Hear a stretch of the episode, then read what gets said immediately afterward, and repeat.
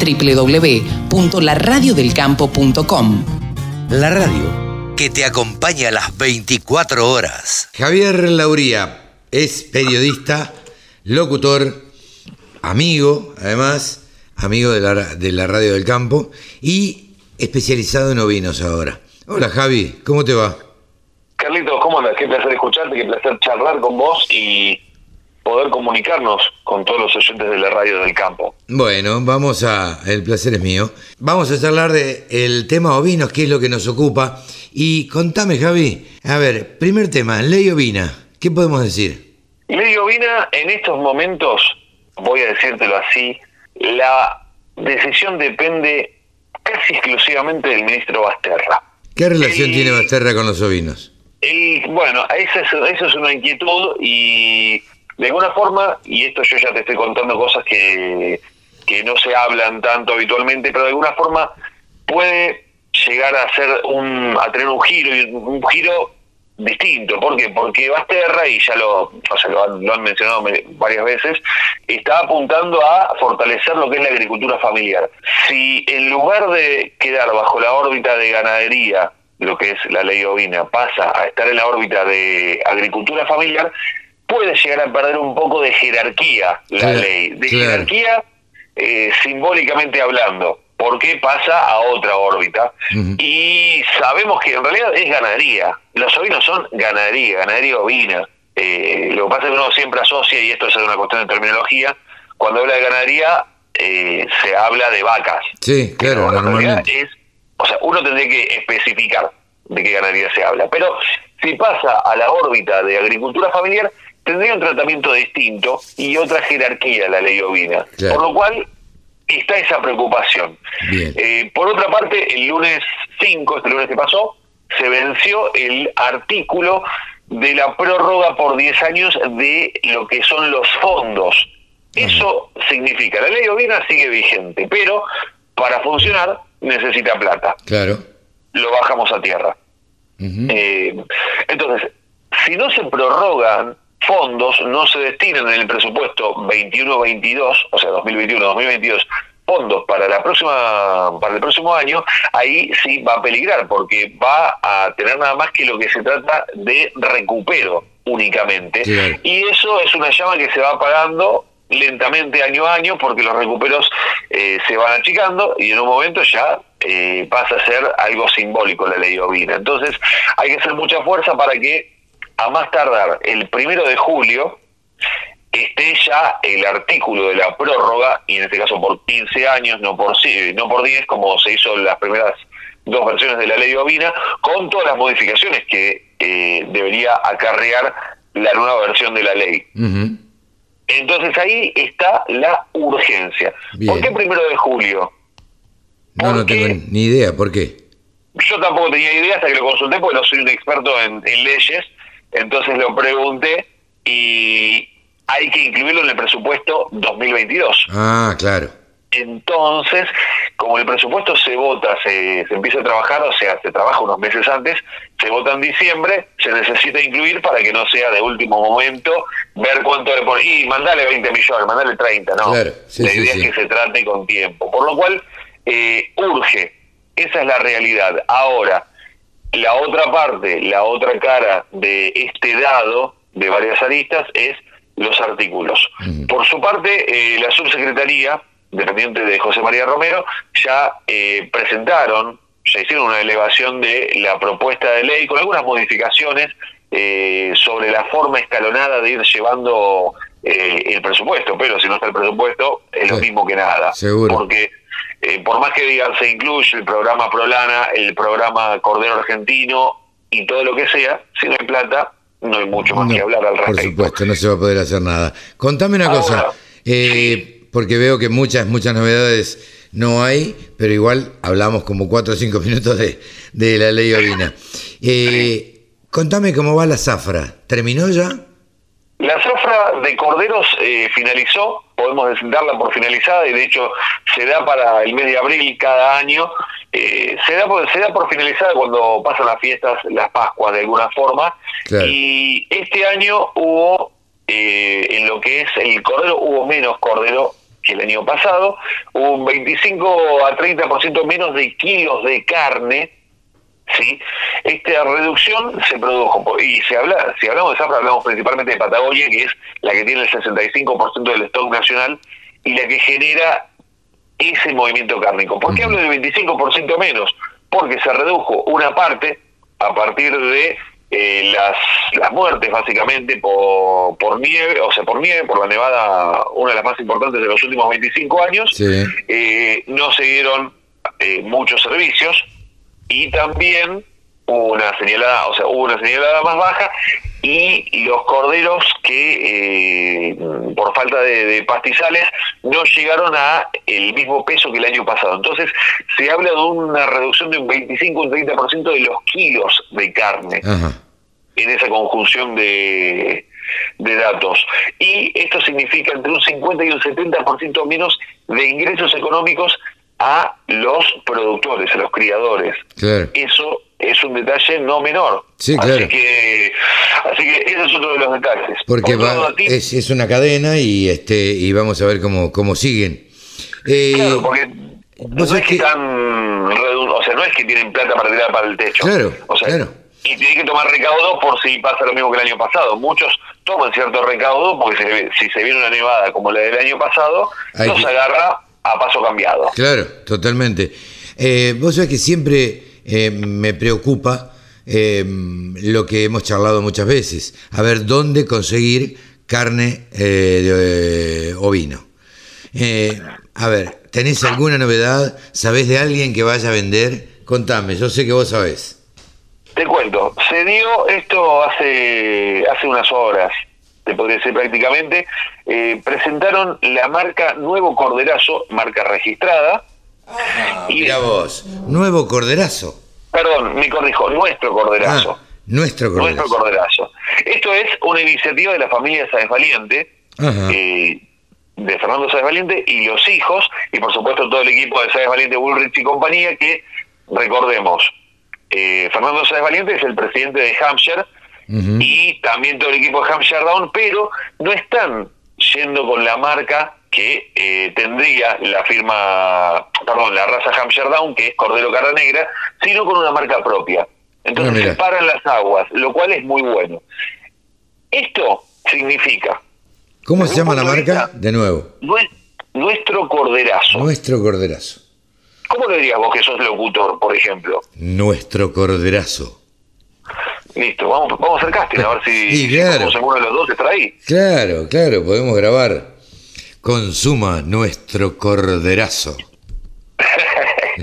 Eh, eh, me gusta, eh, me gusta. Yo voy a pasarme el audio después que lo voy a, lo voy a reenviar a, a Reenviáselo, reenviáselo. Decirle que no le cobro nada, que le cobro en canje. Perfecto, me parece una gran idea. bueno, ¿ellos qué van a hacer con nuestro corderazo?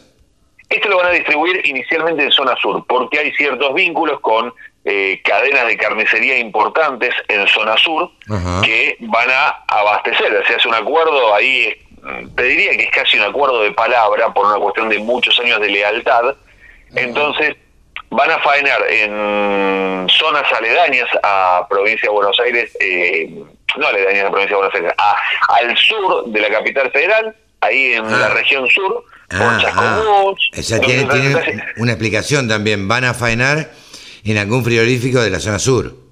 Exactamente, y van a despostar en otro frigorífico también por cuestiones de afinidad y amistad, y a partir de ahí, con el frigorífico que está asociado a una cadena de carnicerías, van a distribuir inicialmente en zona sur.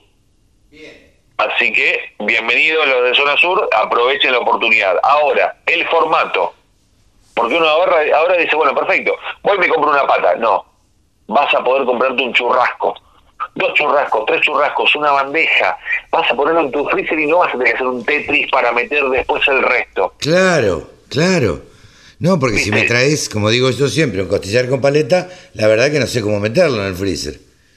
Exactamente, o sea, yo te juro, cada vez que compro un garrón, o que garroneo un garrón, o sea, la pata, después, después tengo que hacer un Tetris y me queda el eh, 20% del freezer sin ocupar porque no tengo ni idea cómo ponerlo. Claro. O sea, cómo, cómo acomodar el resto. Sí, sí. Parece una pavada, pero para el que tiene un freezer limitado es poco práctico. Sin duda, sin duda. Eh, Entonces, pero bueno, una, igual. una interesante una interesante iniciativa, nuestro corderazo, Bueno. va a ser inicialmente en zona sur, y también, ¿qué va a pasar? También abren el juego, por otro lado, para los que quieran acercar animales para engordar. Claro. Entonces vos decís, bueno, yo tengo corderos, hago, o sea, lo vendo y hacen ellos el cordero pesado y faena de cordero pesado, por lo cual hacen toda la rueda, Bien. lo cual aplaudo y sugiero a los que están interesados buscar la manera de asociarse e imitar eso para que en otras zonas no falte el cordero en cada una de las mesas de los argentinos. Anoche, anoche te cuento que Sí. eh, y se inauguró un restaurante en San Telmo, en el mercado de San Telmo. Eh, la persona había trabajado en algún frigorífico también, el dueño, eh, y estuvimos charlando de un montón de cosas, entre las cuales salió que lo conocían a Coco Capria, por ejemplo. Eh, Ajá. ¿Y sabes qué comimos? Decime. Criadilla de cordero. ¿Qué parte sería? Contale a la gente. ¡Eh, los huevitos! Ah, los huevitos, los huevitos, pero no sabés, con una receta, me decía, a mí me da un poco de vergüenza, porque es una receta de Texas, eh, que él trajo de Texas. Eh, los empanan dos veces a los huevitos, le sacan la telita primero, claro. los empanan, los vuelven a empanar y los fríen. Ah, no tenés una idea lo que es eso. Ah, y con una salsa picante. Controversial. No, no, no. ¿por qué controversial?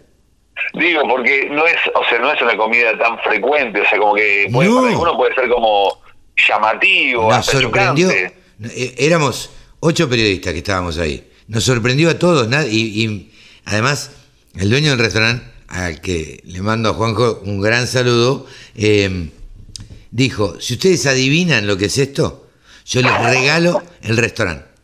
A todos. Nada, y empezamos a decir, viste, era suavecito, seso, este, mollejas, hervidas, y después fritas, y, y bla, bla, bla, bla, porque le encontrábamos, viste, era medio raro. Claro. Eh, me dice, no, son criadillas de cordero. Ah, impresionante, impresionante. Impresionante lo rico, impresionante lo bien que se come. Se llama, por las dudas, el 53 se llama. Eh, está en el medio del... ¿Conoces? Eh, y si no te pongo en un aprieto, el mercado de San Telmo. ¿El mercado San Telmo es el que está ahí cerca donde estaba, donde está Mafalda? Mm, No sé dónde está más falta. Eh, pero puede ser, bueno, es Carlos Calvo, está sobre Carlos Calvo. Sí. Ah, no, entonces está un poquito más, más hacia el sur. Bueno, es una, casi tiene una manzana, era un mercado, fue un mercado, es un lugar muy pintoresco y lleno de turistas, siempre, porque es un mercado muy antiguo. eh, ah, claro. que actualmente vende verduras, eh, es cafetería, venden de todo. eh, y, y los lugareños van a comprar, lo- los vecinos de San Telmo van a comprar, y la verdad que a, a los turistas les resulta muy atractivo a la vista. Eh, comparable con el mercado eh, de Montevideo, comparable con uno que yo no conozco que me dicen que hay en Barcelona, eh, muy muy antiguo, muy muy lindo. Pero bueno, la cuestión es que este muchacho hace todas las este, todas las facturas de cerdo y todo, todo lo hace ahí. Unos sándwiches de milanesa, de lomo, que no te, no te puedo explicar. No te puedo explicar lo que... Y después nos comimos unos chotos. Eh, Eh, te dejé pensando. Eh, los chotos son eh, chinchulines, em- eh, creo que son los chinchulines que se envuelven con otros chinchulines. Creo que es algo así y se hacen fritos. La verdad, se come, pero espectacularmente bien, para nada caro. Eh, nosotros, por supuesto, no pagamos, pero bueno. Así que, pero muy, muy rico. Y comida de. Me, me extrañó porque había puesto bastante comida, bastante, por lo menos de cuatro platos que comimos, dos eran de oveja. Sorprendente. Este, es muy bueno, muy, muy bueno. Sí, sí, sí. Está, es muy, muy recomendable. Pero bueno, eh, ¿algo más para, para el aporte de, de esta semana? Tenemos, vamos, o, vamos con los precios. No, vamos con los precios y te voy a estar contando algunos detalles cuando me des el ok. Bueno, esta semana no hubo actividad en los mercados de lanas australianos, sin embargo vamos a estar repasando los valores de referencia para tener en cuenta cómo están por estos días los números en cuanto a la lana en nuestro país. Sin embargo, tengamos presente que la semana próxima se reanudan las actividades en los mercados lanarios de referencia y también en nuestro país el día viernes 16 se va a llevar a cabo una licitación en Coronel Pringles, por lo cual hay que estar atentos a los números que vamos a estar repasando en cuanto al sistema SIPIM. Vamos por la primera parte, tenemos las lanas patagónicas, que la de 17 micras con 60% de rinde al peine, la preparto está cotizando por estos días 7 dólares con 37, la posparto 7 con 11, la de 20 micras 55% de rinde, 4,27 y 4,16, la de 24 micras y media 60% de rinde, 3,17 y 3,13 la posparto y 27 micras, esto ya es una cruza patagónica, 55% de rinde al peine, un dólar con 93 centavos. Pasamos a lo que son lanas no patagónicas, referencias para lo que es eh, Merino Buenos Aires, con menos del 3% de materia vegetal, 4 dólares con 71 centavos, del 3 al 5% de materia vegetal, 4,48 y del 5 al 7% 3 dólares con 85. En cuanto a la de 22 micras, zona provincia de Buenos Aires, también una lana merino con 60% de rinde. Si hablamos de menos del 3% de materia vegetal, estamos hablando de 4 dólares con 7 centavos, del 3 al 5%, 3 dólares con 87 y del 5 al 7%, 3 dólares con 33 centavos. Vamos ya a una lana Corriel, también zona provincia de Buenos Aires, 60% de rinde, casi 2 dólares, 1,99 Pasamos a zona litoral, lana Corriel, 28 micras y media, 68% de rinde, 1 dólar con 73. Y nos vamos a zona Buenos Aires de regreso con lana Romney de 32 micras, 60% de rinde, 99 centavos de dólar. Estos son los valores de referencia. Para la semana próxima hay inscriptos más de 50.000 fardos para los mercados de lanas australianos. Hay que ver cómo se van reduciendo o incrementando esos números. Tendremos que estar atentos a el inicio de las subastas ya la semana próxima, el día martes. En cuanto a la carne ovina, finalizó la zafra, en algunas regiones ya prácticamente no se consigue cordero liviano, lo poco que se consigue, con una mejora en los valores. Sin embargo, no se termina de acomodar en los números respecto de la referencia de la carne vacuna, pero vamos a tener las referencias. En cuanto a lo que es Patagonia y lo que es la región pampeana. Esos números vamos a tener entonces. La región patagónica, el adulto de 190 a 205 pesos el kilo, el cordero liviano 315 a 330, el pesado 275 a 300 y acá tenemos una mejora considerable de lo que es el refugo en lo que es Patagonia de 2.150 a 2.500, esto es por cabeza, en este caso por cabeza, tanto para faena como para invernada, todo esto al productor sin IVA, puerta del frigorífico. Vamos a lo que es la región pampeana, el adulto también por kilo 155 a 170, el cordero liviano 280 a 320, el pesado 200 a 260 y el refugo 100 a 120, todo esto al productor sin IVA, puerta del frigorífico. Recordemos, puerta del frigorífico, lo destaco porque está empezando a anotarse un mercado de la invernada y son otros los valores. Esto es frigorífico directamente para faena. Esto es todo por hoy. Recuerden que nos pueden seguir en Instagram, arroba del sector ovinos, y por supuesto con toda la información, mucha para compartir, en ovinos.delsector.com. Yo soy Javi Lauría y les agradezco muchísimo que estén ahí del otro lado. Hasta la próxima. Escucha la radio del campo en tu celular. Bájate la aplicación. Es re fácil.